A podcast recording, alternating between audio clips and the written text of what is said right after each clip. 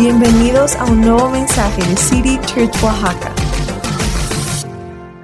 Pues vamos a entrar al tema de hoy. Y yo sé que muchos hemos estado atravesando por, por momentos muy difíciles en la vida.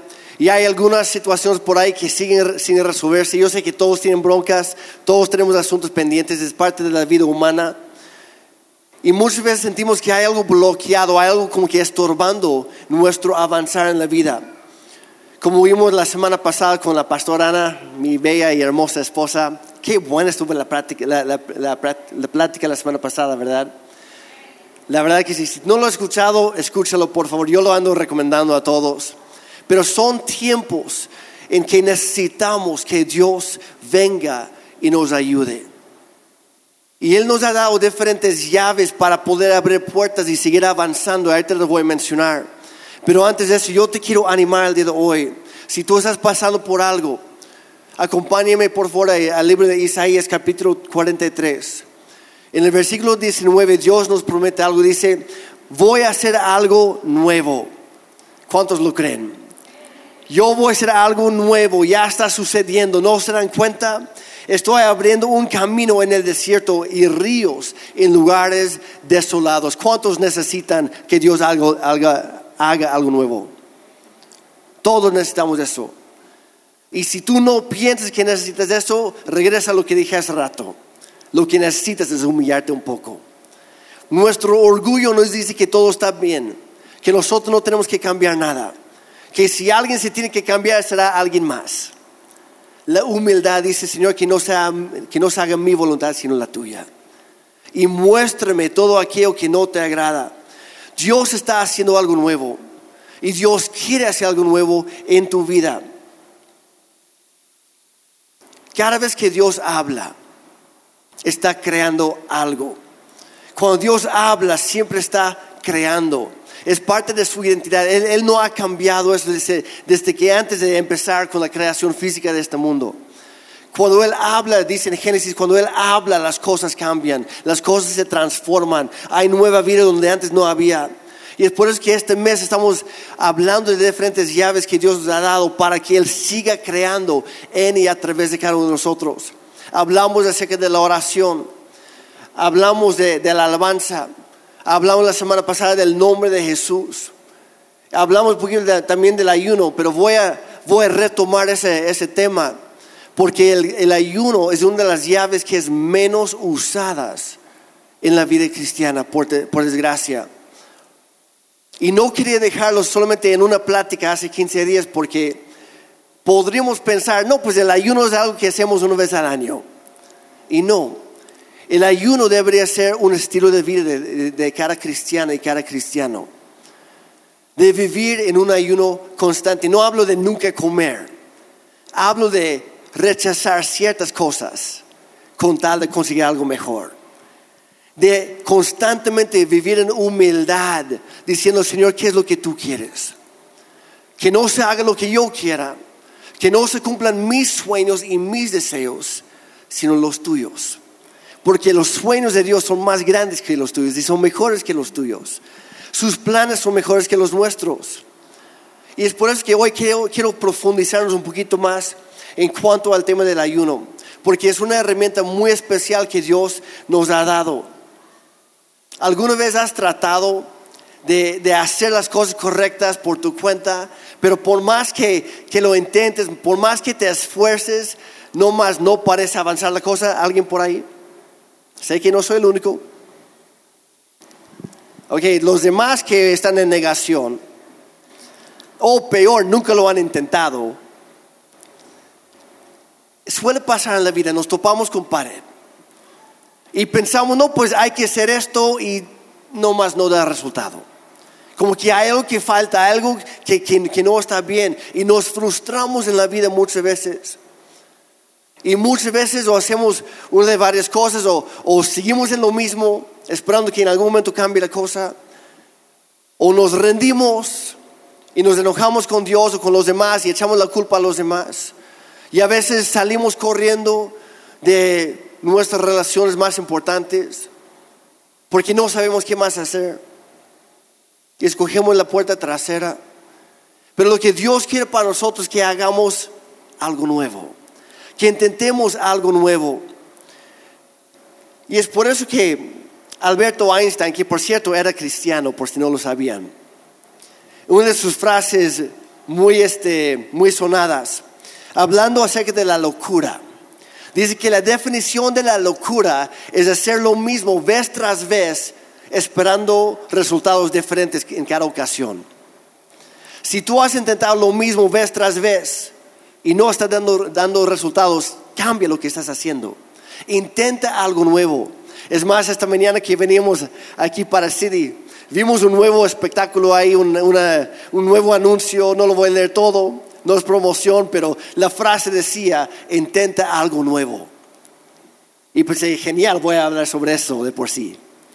Intenta algo nuevo. Haz algo nuevo, atrévete a hacer, hacer algo que no has hecho antes. Y si tú nunca has ayunado, ahí está el problema. Inténtalo. Si tú nunca has, diezmado, inténtalo. Si tú nunca has orado, inténtalo. Si tú nunca has estudiado tu Biblia más o, o fuera de la reunión, inténtalo. Haz algo nuevo. Si queremos cambiar el resultado, tenemos que estar dispuestos a cambiar nosotros. No esperar que el mundo cambie porque no va a cambiar. No esperar que las demás personas cambien porque no van a cambiar. No esperar que Dios cambie porque Dios nunca cambia. Él siempre es fiel, siempre es bueno, Él siempre sigue siendo lo mismo. Entonces, si requiere algún cambio, ¿dónde hay que empezar? Con nosotros. Y ese es un principio de la, de la vida. Y Dios en su palabra nos dice, hay una nueva forma de vivir. Y cuando empieces a estudiar su palabra en la Biblia, te empieza a mostrar, ok, esto, esta semana, este día, haz esto, intente esto. Yo estaba platicando con un, hombre aquí de, la congregación esta semana que me dijo, pues hace años yo, yo, yo conocía un poco, pero era más como una religión. La verdad iba, pero no prestaba mucha atención y pues ya. Dice Jeremy, pero desde el momento que yo empecé a estudiar la Biblia por mi propia cuenta y profundizarme más en la palabra de Dios, yo me di cuenta que Dios empezaba a hablarme más. Y me retaba y me decía, ok, haz esto, no voy a decir su nombre, pero decía, haz esto, intente esto, ahora este otro. Y así es eh, la obra de Dios en nosotros. Cuando nosotros nos humillamos delante de Él y decimos, Señor, no tengo todas las respuestas no sé qué hacer, estoy perdido, estoy confundido, estoy topándome con pared, Dios, yo te necesito a ti. Es en ese momento que Él viene y nos agarra de la mano y nos lleva por el camino correcto. Pero muchas veces estamos convencidos por nuestro propio orgullo que lo que estamos haciendo ahora es lo correcto. Y la verdad muchas veces no es así necesitamos la ayuda de Dios.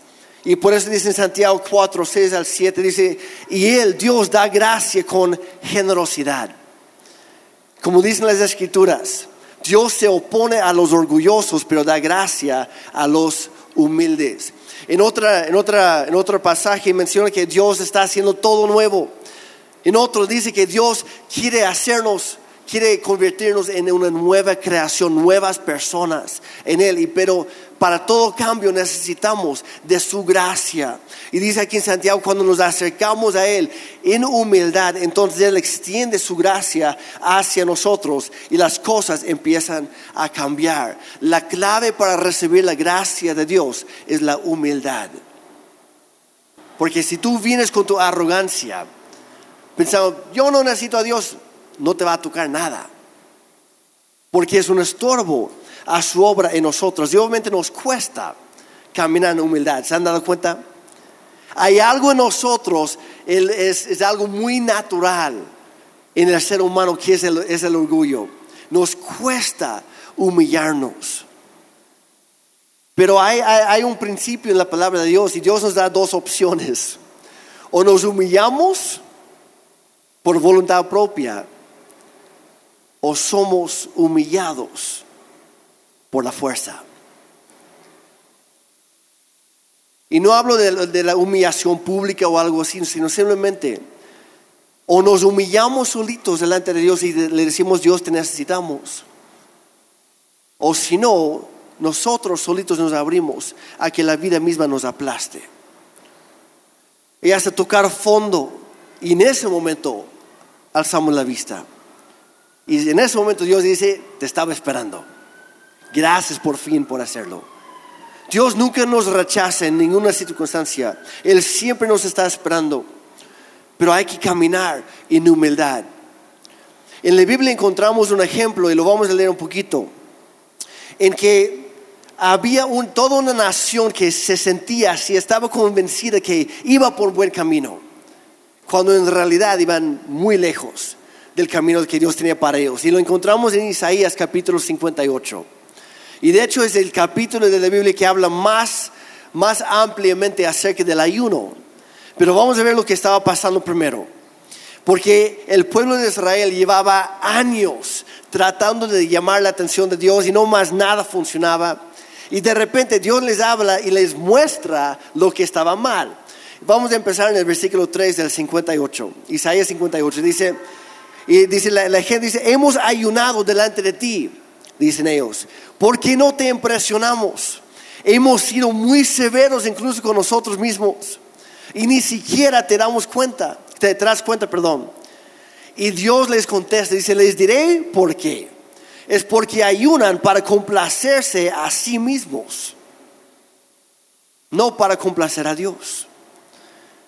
Aún mientras ayunan, oprimen a sus trabajadores. ¿De qué les sirve ayunar si siguen con sus peleas y riñas? Con esta clase de ayuno nunca lograrán nada conmigo. En otra versión dice, si quieren que escuche sus oraciones, ¿cuántos queremos que Dios escuche nuestras oraciones? Claro que sí. Dice, si quieren que escuche sus oraciones, no ayunen de esa manera. No está diciendo no ayunen, no. Sí ayunen. Es más, en otra versión dice, ayunen, pero no así.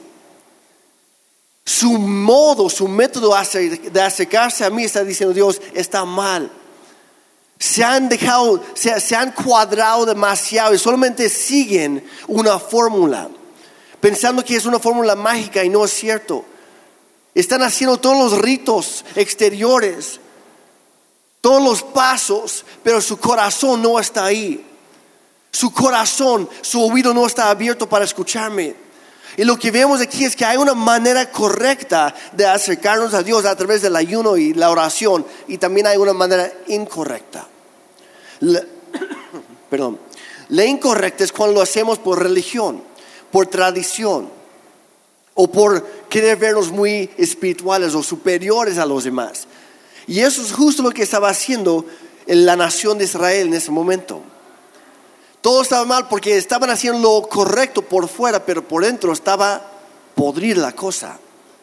Y no estaban permitiendo que Dios hiciera un cambio en ellos. Pero Dios les dice que de nada sirve lo de afuera si lo de adentro no está bien primero. Hay un versículo en la Biblia que dice que Dios mira el corazón. Los seres humanos nos fijamos en, apariencias y es muy fácil engañar a la gente cuando uno quiere, pero es imposible engañar a Dios, porque Él nos conoce como, como nadie, nos conoce mejor que nosotros mismos, te conoce perfectamente y ninguna muestra piadosa externa tendrá efecto si no hay humildad por dentro y una vida transformada en nuestro trato en primer lugar con Dios y después con las personas. Porque si se fijaron ahí en Isaías 58, junta el ayuno con el trato con los demás. Y muchas veces no se enseña sobre esto. Vamos a seguir leyendo, versículo 6, dice, el ayuno que yo he escogido, a Dios hablando, el ayuno que yo quiero, que yo deseo, dice en otra versión, dice, no es más bien romper las cadenas de justicia y desatar las correas del yugo poner en libertad a los oprimidos y romper toda atadura. El punto del, ayuno es romper ataduras. Si no estás rompiendo ataduras en tu vida, o en tu familia, o en tu trato con los demás, o en tu mente, algo anda mal. Algo anda mal, porque de eso se trata. Versículo 7. ¿No es acaso el ayuno compartir tu pan con el hambriento y dar refugio a los pobres sin techo? Vestir al desnudo y no dar la espalda a los tuyos. Y Dios les estaba explicando aquí que algo estaba mal, algo faltaba en su adoración. Y si estás tomando apuntes, apunte esto. Estas personas querían una experiencia vertical con Dios, sin ninguna ramificación horizontal con su propio mundo. Me voy a desviar un momento nada más para explicar eso. Piensa en la cruz por un momento. ¿Qué forma tiene la cruz? Literalmente cuando Dios, eh, cuando Jesús estaba colgado en esa cruz, estaba haciendo un puente entre Dios y el ser humano. Y estaba diciendo, Dios, yo, yo te miro a ti, pero extiendo mis manos hacia los que te necesitan. Y Dios te salvó a ti para que tú ayudaras a otras personas a conocerlo a Él. Es la relación vertical junto con la horizontal. Y la cruz es la forma perfecta de eso porque hay una intersección entre los dos. Es imposible llevar la vida cristiana correctamente si no tienes los dos. Si solamente te enfocas en Dios, sí es lo primero, es lo mejor. Pero si solamente a eso te estás perdiendo lo demás, y si solamente te fijas en lo de, los lados, hay mucha gente que sí toma tiempo para ayudar a los necesitados y, son muy serviciales y que bueno, pero no tienen una relación con Dios primero. Y se están perdiendo lo mejor. Se requiere de ambas cosas. Hay un principio eterno en la Biblia y es el siguiente. Cada vez que miras hacia arriba, pidiendo ayuda. Dios quiere ver qué estás haciendo hacia afuera para ayudar a los demás. Si tus oraciones solamente, si en tus oraciones solamente hablas acerca de ti mismo, de tus peticiones, no vas a llegar muy lejos. Si usas la oración para pedir para ti mismo y también para bendecir a los demás, ahí sí es cuando Dios actúa. Porque no somos egoístas cuando oramos así. Y lo hemos, dicho muchas veces aquí en City Church, somos bendecidos para bendecir, ¿es cierto? Lo han escuchado antes más, si están en línea, ponlo en el chat, si estás aquí en persona, dile a la persona a tu lado, somos bendecidos para bendecir a otros. Cristo te salvó a ti para alcanzar a los demás también es parte de, van conjunto. Y vez tras vez en la Biblia Dios conecta lo vertical, nuestra relación con Él, con lo horizontal, nuestra relación con los demás. Y hay demasiados versículos para, para mencionarlos todos, pero Jesús lo resumió perfectamente en Juan 13, 35. Dice, de este modo todos sabrán que ustedes son mis discípulos si se aman los unos a los otros. Nuestro amor por Dios forzosamente tiene que verse reflejado en nuestro amor por la gente, en nuestro amor por aquellos que no nos caen bien, que nos cuesta amar. Tiene que haber coherencia entre el amor que afirmamos tenerle a Dios y el amor que demostramos todos los días en lo físico. Si no hay coherencia ahí, algo está mal aquí. Y por más que oramos o ayunamos o leemos la Biblia o lo que tú quieras, no va a haber un cambio hasta que nosotros reconozcamos, Dios, algo está mal en mí. Y Dios, como dije al principio, Dios quiere hacer algo nuevo. Y es por eso que Dios sigue hablando en Isaías 58. No lo dejó ahí. No, no lo dejó nada más, están mal. Hay que hacer esto. También da una promesa. Y lo vamos a leer juntos. Versículo 8. Dice, entonces, dice, cuando realmente buscamos hacer aquello que agrada a Dios, dice, entonces su salvación llegará como el amanecer y sus heridas sanarán con rapidez, no tardándose años, con rapidez, dice, su justicia los guiará hacia adelante y atrás los protegerá la gloria del Señor. Entonces cuando ustedes llamen, y me encanta esto, entonces hay, palabras claves en la Biblia como pues. o entonces o pero. Y son, significa que son, son cosas que van vinculadas con otras cosas. Porque nos encanta sacar nada más el versículo 9. Entonces cuando ustedes llamen, el Señor les responderá, sí, aquí estoy. Les contestará enseguida. Nos encanta ese versículo por sí solo. Pero viene acompañado de todo un contexto del ayuno, de la oración, de poner en práctica lo que predicamos. Y cuando hacemos eso se convierte en una hermosa promesa que Dios hace y que cumple en nuestra vida. Sigue hablando en el versículo 11. Dice, yo los guiaré constantemente. ¿Cuántos necesitan dirección en su vida? Ayunen, oren, estudien la Biblia y pónganlo en práctica. Así Dios les va a guiar. Si no hacen eso, no van a encontrar la dirección divina en su vida. Porque Dios está esperando que tú tomes ese primer paso, que en realidad no es el primer paso. El primer paso ya lo tomó Él en la cruz. Y lo que quiere es que respondas a eso que tomes ese paso en fe. Y cuando tú lo tomas, Dios te va guiando y te ayuda a tomar el siguiente y el siguiente y el que, el que sigue. Dice, les daré agua en el calor del desierto, daré fuerzas a su cuerpo y serán como un jardín bien regado, como una corriente de agua. En otra versión dice, como un, un manantial que nunca se seca. Dios, yo necesito eso. Tal vez soy el único aquí que necesita eso, Dios, pero aquí estoy. Yo necesito, Dios, que tú vengas a renovarme por dentro. Que empiece a brotar agua viva donde yo me siento todo reseco. Donde yo me siento perdido, Dios, yo necesito tu dirección. Cuando yo me siento solo, Dios, yo necesito tu abrazo. Cuando yo me siento vacío, yo necesito, Dios, que tú me llenes. Y cuando nos acercamos a Dios con esa humildad, Él contesta, extiende su gracia a nuestra vida. Y para los que llevan con nosotros este, la, guía de oración en estas semanas, no sé si se dieron cuenta o no, pero es, intencional. La primera semana el enfoque fue nuestra relación con Dios, de comprometernos más con Él, de entregarnos de lleno a Él. Gracias. La segunda semana que estamos terminando hoy, ¿de qué se trata? Si lo cheques ahí, está en nuestra página de City Church Oaxaca. Si lo buscas ahí, el enfoque de la semana 2 es hacia adentro. Dios, ayúdame, hazme libre, sáname, ayúdame con esos problemas. Y la tercera semana que empezamos el día de mañana se van a dar cuenta, ahora sí porque lo van a buscar. La semana 3 se trata de cambiar el enfoque hacia afuera. Primero hacia arriba, luego hacia adentro y luego hacia afuera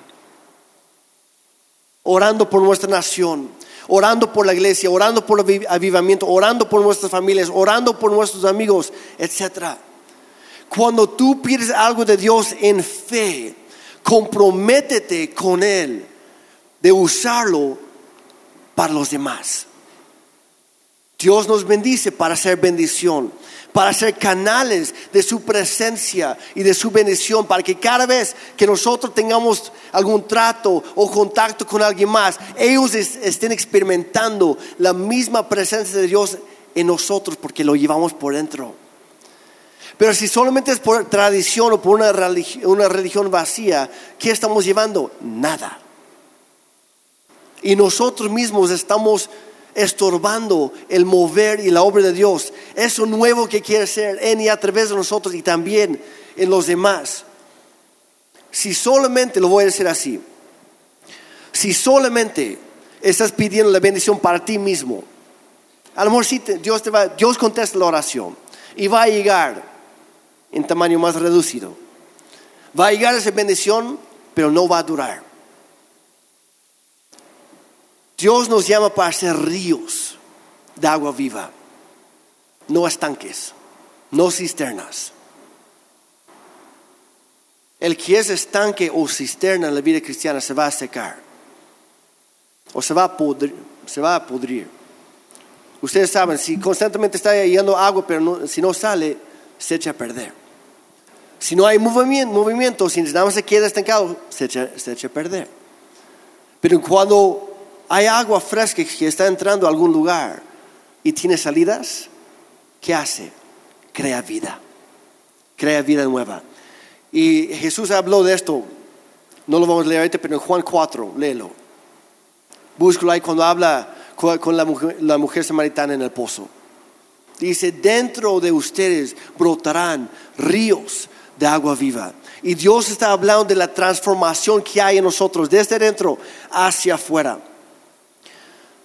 Y hay que reconocer en todo esto que la Biblia es contracultura. Es contracultura. No, no tiene nada que ver con lo que nosotros escuchamos de niños o lo que, lo que vemos en los demás, en este mundo, en nuestra sociedad. No tiene nada que ver el uno con el otro. Dios nos enseña que hay una mejor manera de vivir a través de todo lo que Dios nos ofrece en su palabra. Pero tenemos que estar dispuestos a dejar de vivir a nuestro modo, por nuestra conveniencia, por nuestro egoísmo, buscando nuestros propios intereses solamente. Señor, bendíceme, bendíceme, bendíceme. No, no se trata de eso. Incluso hay cosas que, nos hemos acostumbrado a, a, disfrutar y pueden ser cosas nocivas, como drogas, alcohol, otras cosas, que obviamente en ciertas circunstancias, si es un medicamento, te puede hacer mucho bien. Hay otros usos medicinales, está bien. Pero las, esas mismas cosas pueden llegar a ser una adicción para nuestra vida, si abusamos de ellos. Hay otras cosas buenas en la vida que en exceso hace daño. Yo amo los videojuegos. Yo amo los videojuegos. Es una de mis maneras de desestresarme. Es eso y el deporte. Para mí. Así me desestreso. Este, en, en estas semanas yo estoy ayunando de, de los videojuegos. Y vaya que me está costando. Pero, ¿por qué? Porque llegó al punto de que estaba robándome tiempo importante con Dios. Ahora, en moderación está bien. Hay otras cosas que a lo mejor en tu vida han llegado a ser una adicción y ni cuenta te habías dado hasta que empezaste a ayunarlo. ¿Cuántos lucharon la primera semana y esta semana también en cuanto al pan? ¿Por qué? Porque es una adicción. ¿Qué tal el azúcar? Perdóname por lo que voy a decir, pero no me vengas con la cuestión.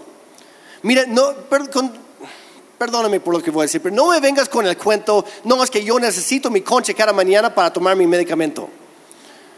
Ningún doctor coherente, cuerdo, te va a decir, forzosamente necesitas pan y azúcar para ser sano. No es por echar nada, ¿verdad? pero yo me acuerdo cuando yo era joven salió una, cierta dieta, se llamaba eh, el dieta del doctor Atkins, y era básicamente solamente consumir carbohidratos. Y el doctor murió a los 35 años por llevar su propia dieta. Son cosas que no nos ayudan. Pero por, ahora, yo amo el pan dulce, yo amo el pan dulce. Yo amo lo dulce, yo amo el pastel.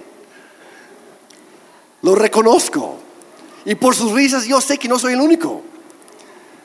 Pero no nos ayudan. No nos hacen bien ni aquí, ni tampoco en lo demás. Porque llegan a ser adicciones en nuestra vida y si no estamos dispuestos a ayunar a esas cosas, nunca vamos a romper esa atadura. El ayuno sirve para romper ataduras. Primero en nosotros y después en los demás. Ahora, yo no estoy tratando de condenar a nadie. Mira, si, si te echaste tu, buena concha esta, esta mañana, lo que sea, que Dios te bendiga. Qué bueno que tú lo hayas aprovechado, que tú lo hayas disfrutado. Pero yo te reto, esta semana, esta última semana del ayuno, atrévete a cambiar algo. Mira, si tú dices que yo no puedo vivir sin pan, eso, es tu adicción. No, ¿cómo crees? Yo no soy adicto. Claro que sí. Lo que no puedes dejar es porque eres esclavo de ello. Así de sencillo. Llámese pan, llámese azúcar, lácteos. Esta semana nos toca para los que están haciendo el progresivo. Adiós quesadillas. Yo sé que cuesta. Que son cosas que en moderación está bien, pero abusamos de ellos. Y es en, el, es en el ayuno que nos damos cuenta de qué tan esclavizados estábamos, qué tan adictos éramos. Pero hay otras cosas, hay ciertas amistades que te están manteniendo esclavizado y no te permiten avanzar en la vida porque sigues en esa amistad, en esa relación tóxica. Ahora, si estás casado, no estoy hablando de tu pareja, ¿ok?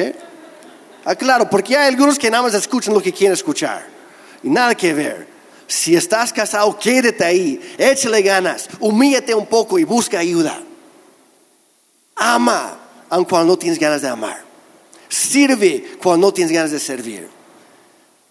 Lo que leímos en Isaías, cuando tú estás dispuesto a cambiar algo aquí, Dios empieza a cambiar tu entorno. Dios empieza a cambiar tu matrimonio para bien. Dios em-, empieza a cambiar tu familia para bien. Pero hay un principio en la Biblia y es lo siguiente, de acuerdo a la palabra de Dios, tienes que morir si quieres realmente empezar a vivir. Tienes que morir en algo si quieres empezar a vivir en esa área de tu vida.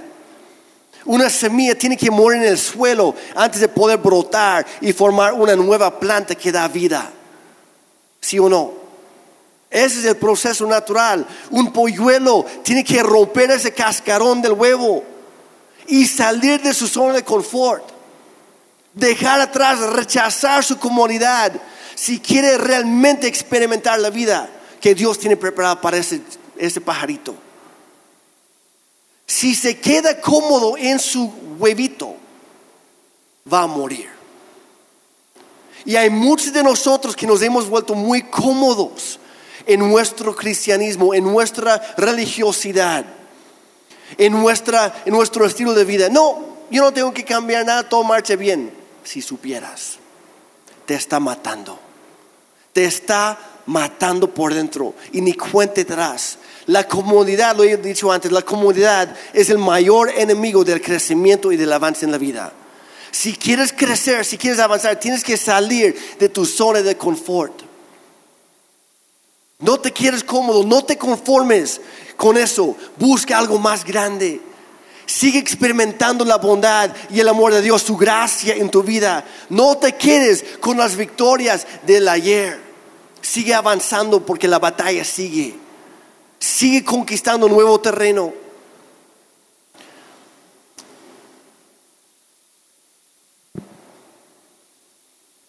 Hay muchos que, que tenemos la idea de que Dios nos ha creado, así como Él es tres en uno, nosotros también lo somos. Y, pero tenemos la idea de que somos cuerpo, alma y espíritu. ¿Lo han escuchado? ¿Cuántos lo creen? Está mal. Lo siento. No somos cuerpo, alma y espíritu, somos espíritu, alma y cuerpo. ¿No es lo mismo? No, no es lo mismo. Lo que tú pones primero es lo más importante. Y hay muchas personas que damos tanta importancia a nuestro cuerpo físico que descuidamos nuestro alma y espíritu. Y hoy he sido culpable de eso también. Pero la Biblia enseña, y de hecho está, si quieren buscarlo, anotarlo, 1 Tesalonicenses 5.3, no lo vamos a leer. Pero ahí dice que Dios ha creado para ser espíritu, alma y cuerpo en esa orden. Hay que alimentar el espíritu antes de alimentar el cuerpo. Conozco a alguien que, hace años hizo un compromiso con Dios. Yo, yo no voy a tocar comida física hasta haberme alimentado espiritualmente. Entonces a veces desayuna a las 2 de la tarde. Porque lo primero es lo primero. Y es un estilo de vida, es un ayuno continuo. De constantemente buscar, Dios, yo quiero lo mejor y para ello yo tengo que sacrificar esto. Porque hay cosas más importantes para mí. Si tú enfoques el cuerpo, nunca vas a dejar nada. Si tu enfoque es el Espíritu, el Espíritu de Dios en ti que está transformando tu espíritu y tu alma todos los días, créeme, vas a cambiar. Vas a experimentar algo nuevo y es algo increíble. Hay muchos que dicen, me gustaría ayunar, pero... Y ahí empiezan sus excusas. Ahí empiezan los pretextos. Y D.L. Moody, un gran predicador y escritor de la Biblia, dijo, las excusas son la cuna en la que Satanás mece a los hombres para que duerman. Ouch. ¿Y cuál dice hombres? Es hombres y mujeres. ¿eh? Vi var- varias esposas que ya ves, yo, te, llevo años diciéndotelo. No, va, va, va parejo con los dos. Las excusas son la cuna en la que Satanás mece a los hombres para que duerman. Iglesia, es hora de acabar con las excusas. Es hora de acabar, de dejar atrás los pretextos. De salir de, de nuestra zona de confort y seguir avanzando y entrar a un nuevo nivel en nuestro caminar con Dios y experimentar su gracia. ¿Están conmigo? Ok. Voy terminando con esto. Hay un ejemplo muy sencillo que quiero platicarles. ¿Cuántos de alguna vez han preparado palomitas en casa? No hablo de comprar la bolsa y hecho, sino de que tú tienes que hacer algo. ¿ok?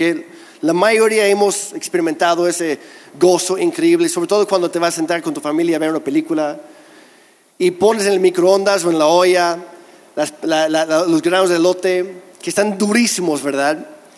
Y de repente empiezas a escuchar pa, pa, pa, pa, pa. Y toda la casa empieza a llenarse con el- la fragancia tan grata de la mantequilla derretida. ¿Saben de lo que estoy hablando? Se nota. ¿Alguna vez has intentado comer las palomitas antes de prepararlas? No se puede. Es más, durante la pandemia, yo me acuerdo una noche que estábamos en familia y querían ver una, película de mis hijas. Entonces preparamos un montón de, de palomitas ahí. Y yo estaba disfrutando mis palomitas acarameladas porque me encanta lo dulce. Entonces ahí estoy disfrutando la peli, disfrutando mis palomitas dulces y de repente yo no me di cuenta que había una palomita que no se había reventado. Y como era acaramelada, venía pegada a otra que sí. Entonces no se notaba. Entonces yo estoy masticando todo normal, ya. De repente muerdo fuerte. Y yo escuché un... Pues ya, había un grano de lote ahí. Pues ya ni modos. De repente moví mi, len- mi lengua, saqué el granito de, de lote, ah, pues ya está. Moví mi lengua otra vez, me di cuenta había algo más por ahí. Hago así y saqué un pedazo de mi diente que se había roto. Horrible. Gracias a Dios por los dentistas, ¿verdad?